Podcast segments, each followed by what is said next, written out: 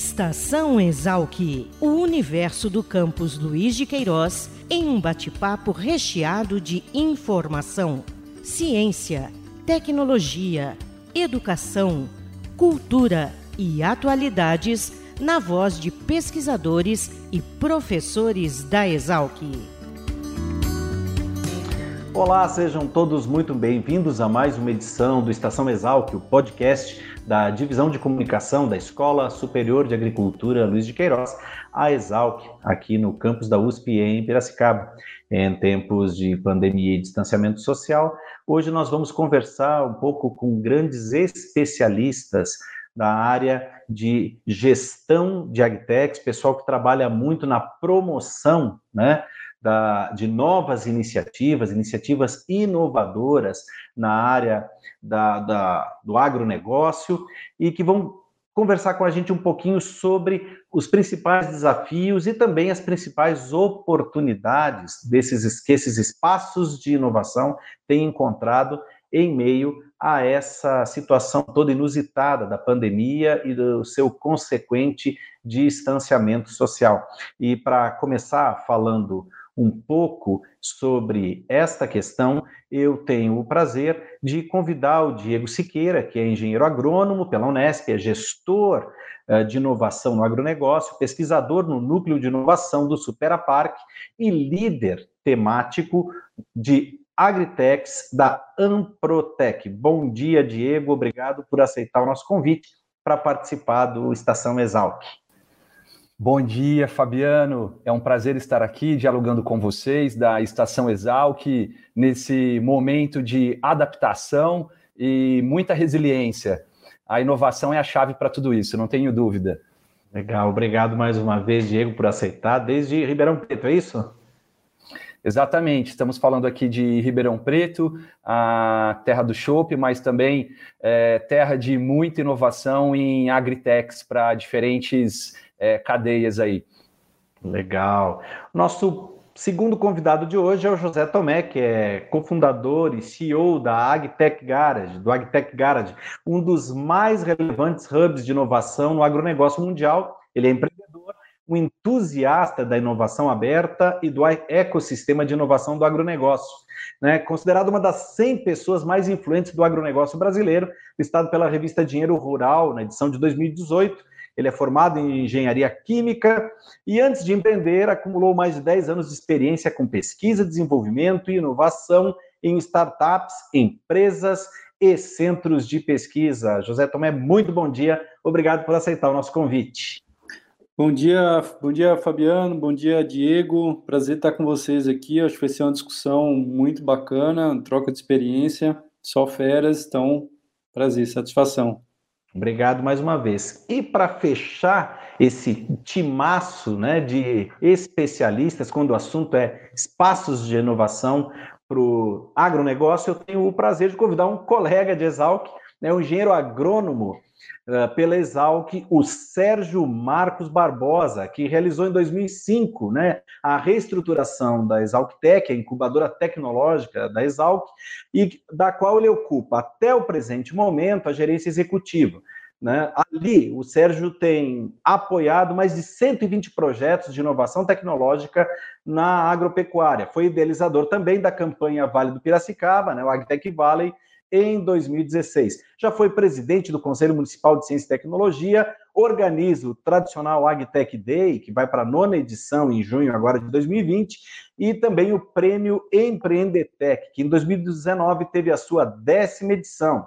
O Sérgio ele também foi listado né, como uma das 100 pessoas mais influentes do agronegócio brasileiro pela revista Dinheiro Rural, na edição de 2018. Sérgio, obrigado por aceitar o nosso convite para participar conosco desse tempo. Bom dia a todos, Fabiano, Diego, Tomé. Vamos conversar sobre o momento né, que as as nossas agtechs e os ambientes de inovação estão passando nesse chamado novo, na minha opinião, anormal. Né? Vamos lá.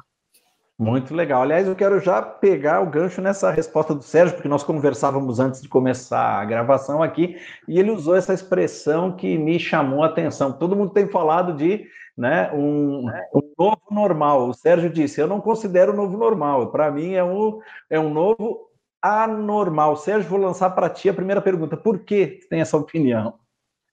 Bom, falando um pouco de sociologia, não sou especialista, né, mas eu entendo que o ser humano ele é precisa conviver com pessoas, né? É, e, e eu, eu, acredito também que o agronegócio é importante a convivência no olho no olho, na conversa, somente na relação entre produtor rural, empresário e, e também nós, né? Nós, o movimento do ecossistemas, dos ecossistemas agritech, tem como talvez o fato mais relevante é justamente essa questão de estar próximo, de trocar ideias e sempre procurar é, oportunidades é, dentro de todos os ambientes que nós trabalhamos. Uhum. Agora, na opinião de vocês, enquanto gestores de espaço de inovação, né, reconhecidos nacional e internacionalmente, como Exalctec, como Supera, como Agtech Garage, quais são os grandes desafios né, que o empreendedor, né, que trabalha com inovação na área de agritechs, enfrenta nesse momento? Fabiano, é, é, uma ótima pergunta, pegando o gancho aí do Sérgio, Fernando Pessoa já dizia, né? O homem não é uma ilha isolada no oceano. A reflexão que eu trago aí, pegando o comentário do Sérgio, é que mesmo com 4G, 5G ou Bluetooth, algumas conexões humanas são necessárias, ainda mais no agro é, eu fico imaginando como foi a FCAV, a Faculdade de Ciências Agrárias de Jabuticabal, comemorar seus 54 anos, como foi o IAC comemorar seus 133 anos, como foi a Exalc comemorar seus 118 anos. O engraçado é que as três em junho. é, nesse momento digital, né? Eu acho que uma das grandes é, desafios e oportunidades seja exatamente é, adaptar essa questão de físico e digital. É, o Tomé pode completar até é, comentar um pouco de como que está acontecendo. Eu tenho acompanhado algumas coisas do AGTEC, é, parcerias com algumas empresas de telecomunicação, como é que está o olhar delas, né? Eu acho que elas também estão com essa, essa noção de fazer um híbrido, viu, Fabiano? Uhum. É, acho que, de fato, né, a palavra-chave é equilíbrio. Acho que o Sérgio tem um comentário certíssimo também. É, não dá para a gente extrapolar e ficar nas pontas, né? Então, vi empresas anunciando que ah, vai ser 100% online. Meu, isso é casos muito específicos que pode funcionar dessa forma. A gente ainda vive aqui, né, pelo curto tempo de, de pandemia, para alguns pode parecer muito, mas para a humanidade é nada, né? Então, a gente ainda vive um, um, um a gente tem um, um histórico aí de relacionamento, uma memória de relacionamento, então, é, que a gente está vivendo em função desse. Tinha uma palavrazinha que eu chamava, mas agora eu, eu não me recordo. Mas o fato é que pô, a gente já se conhece, todo mundo aqui, por exemplo. Então, para a gente é muito mais fácil estar tá se relacionando. Mas à medida que isso vai se prolongando, se prolongando, ao ponto que você vai se relacionar com uma pessoa que você nunca teve a oportunidade de conhecer, né?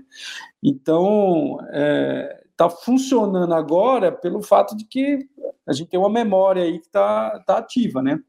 Mas eu não acredito também no, no 100% virtual, eu, equilibro muito, eu acredito muito no, no equilíbrio.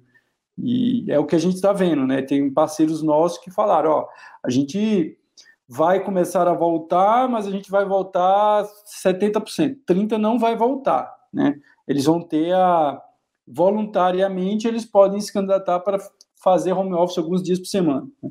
O que pode ser bom para os ambientes de inovação, né? Porque se antigamente a empresa não tinha uma política de home office, todo mundo ia para a empresa. Agora, com a política de home office, não quer dizer que o cara vai ficar em casa, ele pode ir para um, um hub, ele pode ir para um coworking, ele pode ir para um parque tecnológico. Usar desse tempo que ele estaria em casa, né? É, porque ele precisa se relacionar com essas pessoas. Então, acho que vai ser, vai ser positivo nesse, nesse, nesse caso. E como é que as atividades têm se desenvolvido dentro dos espaços que vocês gerenciam? Né? De que forma isso impactou na rotina de trabalho né, das atividades do Supera, do Actecara, de, da Exalctec? Continua funcionando tudo normalmente? Ou vocês já sentem impactos parciais que sejam nas atividades das empresas incubadas, né, das iniciativas que estão ali sob cuidado de vocês? É, falando da Exalquitec, é, nós temos uma, uma, situação limitada em termos de visitas. Né? Era muito comum a semana nossa ser muito intensa com visitas, né? porque as pessoas gostam de ver em loco.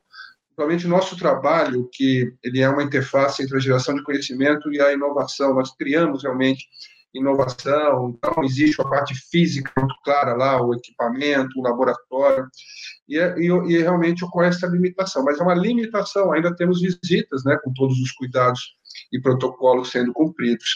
É, do ponto de vista que eu estou vendo na questão de para as agtechs em, em, especificamente na área de contatos com, com produtores e acesso ao mercado, talvez é, essa nova anormalidade, vamos dizer assim, ela tenha proporcionado um fator interessante de você conseguir melhorar esse acesso. Então, muitas vezes era necessário visitar em loco uma propriedade, conversar com um grupo empresarial do agronegócio. Isso aí, para uma agtech, é muito custoso, muito difícil, porque o Brasil é muito grande. O, Brasil, o agronegócio do Brasil é gigantesco. Então, você, você tem cana-de-açúcar no estado de São Paulo, mas precisa conhecer soja no Mato Grosso, no, no, no Mato Piba, né? algodão. E essa, essa, essa, essa mentalidade do home office, como o Tomé colocou, como o Diego colocou, facilita no sentido de uma primeira abordagem e uma primeira possibilidade de você é, apresentar a sua solução e, e, e, eventualmente estabelecer já um encaminhamento de um negócio, né, para que dê oportunidade ou de venda ou de validação da sua tecnologia é, o Té colocou bem, é, é uma coisa curta, né? nós não sabemos é, necessariamente como vai ser esse retorno, mas que o retorno vai ocorrer né? de uma forma realmente, é, talvez, diminuída.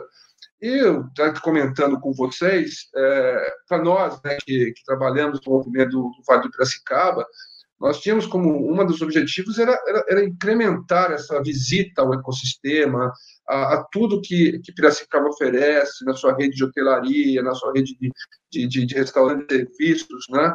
Isso foi importante, existiu esse impacto muito positivo e esperamos que isso retorne. É importante o ecossistema continuar vibrante. Aqui em Ribeirão Preto, capital do, do café, né? É, começou com café, depois passamos pelo chopp. Inclusive temos uma PL aqui, um arranjo produtivo local do Polo Cervejeiro. Não vejo a hora de poder visitá-lo e assistir aos jogos de futebol. é, isso faz, faz, faz muita falta. Aqui o Supera, a gente tem um pilar muito forte na parte de saúde, então nós fizemos um projeto para inovação social onde foi feito um consórcio com apoio das empresas, da prefeitura. Nós estamos fazendo teste de Covid é, aqui para a cidade, então grande parte do, do time está tá focado é, nisso, né, em ajudar a população, converter esse conhecimento para ajudar nessa, na, na parte é, de reabertura e várias outras derivações. E a outra parte, Fabiano, ela está focada em tentar manter essa imagem ativa que o Tomé comentou, que o Sérgio colocou, é, a, a relembrar a, os contatos antigos. É, aí eu me lembro que a gente fez uma live com o Pedro Ivo, da Embaixada de Ciência e Tecnologia da Índia, a gente teve que adaptar o horário. Então, eu aqui dando bom dia e ele lá já se preparando para ir dormir, né? Então, essa, essa questão de conexão com diferentes partes do mundo realmente é algo, é algo fantástico. E aí, uma reflexão que eu trago aqui, é, nós sabemos que uma das dores do agro é realmente a conexão no campo, né? mas não só no campo, para várias outras frentes. Se a gente for ver o censo agropecuário de 2017 do IBGE, em 2006 nós tínhamos é, 75 mil é, propriedades com acesso à internet, mais ou menos. Em 2017 foi para 1 milhão e 400 mil propriedades com acesso à internet. Então é, é muita coisa. E quando você comentou aqui nos bastidores que o pessoal precisa entender o que é o agro, que o agro não é só a plantinha, como falam. É, a gente fez uma live com o Walter Marqueiro no Grupo São Martinho, que eles implantaram um projeto de 4.G, é, que inclusive esse projeto apareceu na revista Pesquisa e FAPESP desse ano, junto com a AGTEC Garage, Exalquitec, vários outros ecossistemas. é, no campo o pessoal já tem leitor de biometria de inseto. Então passa a mariposa lá, você já consegue saber qual que é, é o inseto que está passando e já tomar a medida mais assertiva, né? Então é, é muita coisa acontecendo aí com essa, essa transformação digital e também vai acontecer ainda mais com o processo de inclusão digital, que isso é muito importante. Uhum. É, só para complementar aqui a, a pergunta do, do Fabiano, né? Hoje, a gente está com as atividades presenciais bem reduzidas, né? Então, também evitando visitas, eventos, aglomerações e tal. Mas, por outro lado, muita coisa acontecendo virtualmente, né? Remoto. Então, reuniões atrás de reunião, as coisas não param, é, estão até aceleradas, diria, né? Então, acho que nesse aspecto é, é, essa, essa, esse movimento todo que a gente está vendo agora está acelerando, né? Como o Sérgio falou, o produtor mais é, aberto a fazer as reuniões virtuais e tal. Tem outra coisa também, né? Quando ele não quer, ele é muito fácil ele declinar, né? Com um cliquezinho no WhatsApp lá, ele não, não conversa mais. Então, às vezes, o cara está na porteira e ele, poxa, o cara veio até aqui, vou receber e tal. Agora não, não tem espaço para isso, né? Então, a gente tem que se acostumar também com, com, com esse comportamento, né? Quando é algo que ele quer, eles estão mais receptivos, né? Então, se você tem um produto ou serviço que realmente faz sentido para ele, ele vai te receber, vai ser até mais fácil. Senão, também vai ser mais fácil ele declinar. Agora, dentro desse esse universo tão amplo né, e complexo, inclusive que o Diego resgatou aí de uma conversa nossa antes de começar a gravação, né, que é o agro. Né? O agro é extremamente complexo, em, especialmente no Brasil, um país de dimensões continentais, um país de diversas culturas, né, um país de diversos climas, de diversos relevos, né, e que tão complexo quanto essas questões geográficas é também o universo do agro, né, diversas frentes, inclusive diversas frentes uh, com as quais vocês lidam diariamente, que vocês representam, né, através dos espaços de inovação que, que estão gerindo e tal quais são os setores que mais têm se beneficiado, se a gente pode usar essa expressão, né, mas que têm conseguido né, eh, melhores resultados frente a essa situação, e quais são os setores do agro que têm sido mais impactados né, uh, negativamente por essa parada que nós enfrentamos aí há mais de quatro meses, né? Dentro daquilo, né? Dentro daquilo com o qual vocês trabalham, as áreas com as quais uh, os espaços de inovação de vocês atuam. Bom, pensando aqui, eu, logo que começou toda essa crise, eu já imaginei como seria o hábito da pessoa. A pessoa vai ter pouca mobilidade. Então, a primeira coisa que eu pensei foi o setor de etanol, né, da cana-de-açúcar. E, e realmente impactou inicialmente, mas parece-me que ele, que ele está recuperando principalmente porque acelerou muito o, no mix a, a, produção do açúcar, né? E isso tem compensado e a exportação está realmente muito intensa. Então, isso acabou equilibrando o setor canavieiro, que para nós, Estado de São Paulo, é extremamente importante. Outro setor que, que claramente vai ter problemas é do algodão. Né? Então, é muito, muito fácil entender o hábito da pessoa cada vez não estão utilizando muita rotatividade de roupas, as, as grandes indústrias estão paradas, então demanda por uniformes né, também. Então, o algodão realmente vai passar um processo é, difícil, isso é previsto. Agora, segurança alimentar, né, a saúde e segurança alimentar são as coisas que, primeira coisa que a, que a humanidade pensa. E o Brasil está cumprindo seu papel de estar tá provendo de uma forma de muita competência é, os alimentos para o mundo, somente no complexo aí de soja, milho é, e proteína animal. De cultura, nós somos também muito bem. Infelizmente, um setor que trabalha diretamente com o que a gente chama de B2C, que seria os THF, hortifrutis, né, que tinham como clientes é, os restaurantes e pousadas e hotéis, teve um impacto muito é, significativo está é, tá realmente difícil, a área, área de, de, flores também, você vê como é a situação lá de, de Olambra, né, e outros produtores que produzem essa parte de floricultura. É, mas, no modo geral, o Brasil esbanja competência quando se diz respeito às pandemias agrícolas, né? Então, a gente tem aí muita competência para trabalhar, uma coisa que, que, que, que as pessoas estão vendo agora de forma, é, infelizmente, é, muito chocante, mas o Brasil sempre enfrentou é, diversas pandemias de forma competente, como é o caso, como posso ser do greening, né? Greening ele é uma coisa que não tem cura, porém está acabando com os, com os, com os laranjais da Flórida, mas a gente convive com isso com competência de, de saber como tratar uma, uma, uma doença tão grave né, para o setor. Uhum. É, Fabiano, Tomás, fica à vontade, vamos inverter. Não, fica à vontade, v vamos trocar a fila. tá bom, então. É, acho que assim, de cara, a gente sentiu que o setor de, de, de cana tinha sido mais afetado naquele momento, logo no início da pandemia, né? É, isso a gente sentiu, a gente sente tanto pelo lado das startups quanto pelo lado das usinas que também tem processos de inovação que eles querem colocar em prática e nesse momento eles falam assim, poxa, não é momento de, de inovar, vamos fazer o, o feijão com arroz, vamos se ajustar aqui.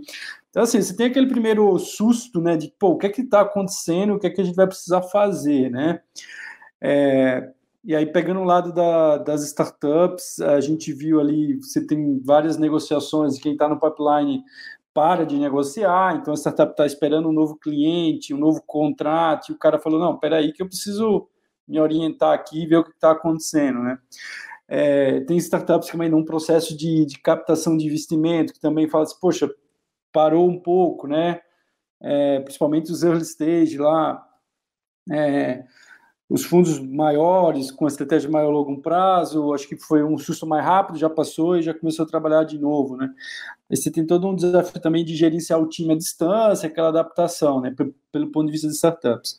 Mas acho que já passando essa fase de, do clima ali, de, do susto, né, é, tanto algumas usinas já voltaram a conversar com a gente, aí, é, aí é que a gente vê que também aquelas empresas que estão mais bem preparadas em épocas de crise até usam esse tempo a, a, favor, né? De, poxa, vamos investir nisso, não vamos parar. Então, é, a gente já começou a retornar algumas conversas nesse sentido, né? Então, que mostra que foi um susto inicial, tanto pelo lado da startup que apalhou um pouco, mas agora me parece que, assim, mesmo que ainda esteja o isolamento continuando, as pessoas caíram ao ficha que, meu, se tiver que demorar mais, vai demorar e, e a gente precisa fazer a coisa acontecer e vamos fazer e e, no, e o clima também, né? Teve parceiros nossos que falou assim, poxa, a gente quer fazer, não é dinheiro o problema, é, não é tempo, mas é o clima. A gente não quer falar sobre esse tema agora, porque a gente estava super animado. É um, esse clima também já está passando, as pessoas estão ok, entendendo melhor, uma hora vai passar, e concordo com o Sérgio. E enquanto não passar, vamos fazer o que tem que ser feito, né?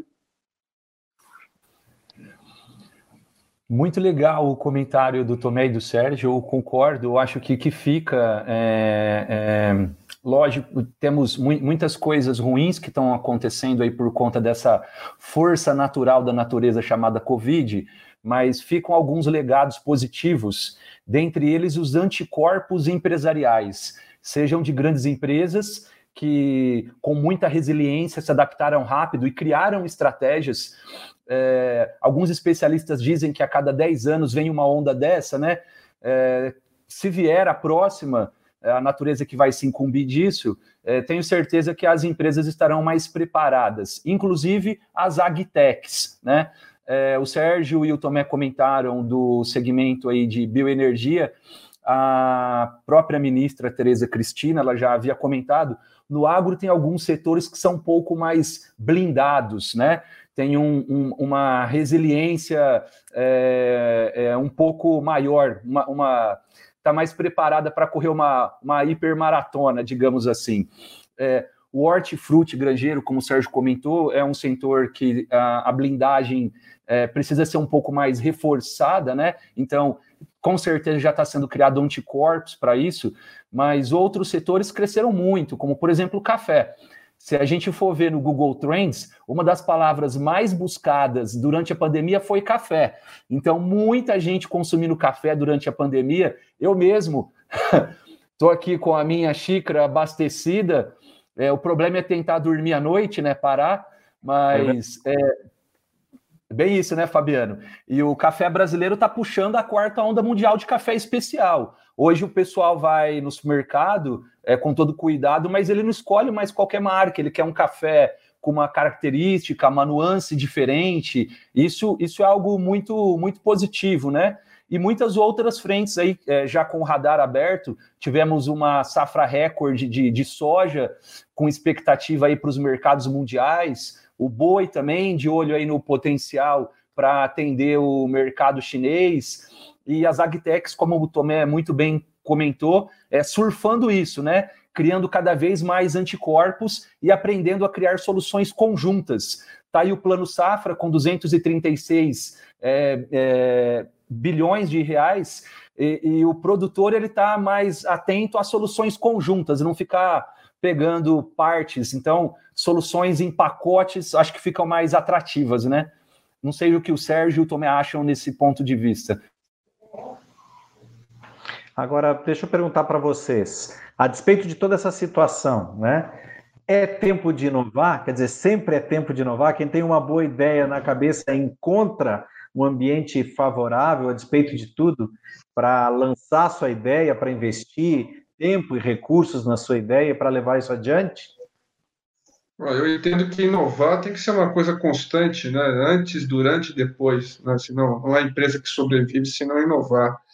É...